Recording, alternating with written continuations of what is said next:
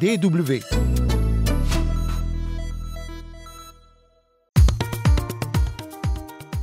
Bonjour, vous savez quoi? Eh bien, c'est l'heure de notre capsule santé. Alors, pour bien aiguiser votre appétit, vous vous souvenez que la dernière fois, on a parlé de l'obésité qui prend de plus en plus d'ampleur en Afrique. Oui, oui, vous m'avez bien entendu, l'obésité. C'est un sérieux enjeu de santé publique. Mais pourquoi?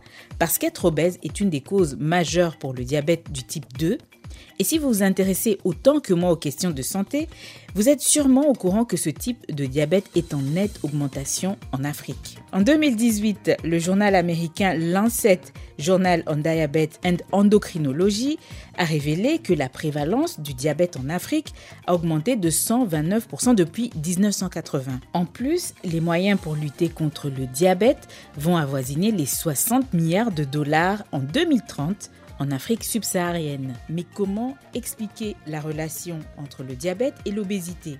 Selon des scientifiques, avoir un excès de graisse autour de la taille pourrait avoir un impact assez important sur votre insuline. L'insuline, c'est cette hormone qui est produite par le pancréas qui réduit le taux de sucre dans l'organisme. Vous voulez toujours savoir comment se préserver contre le diabète et l'obésité? Ne ratez pas notre prochaine capsule santé.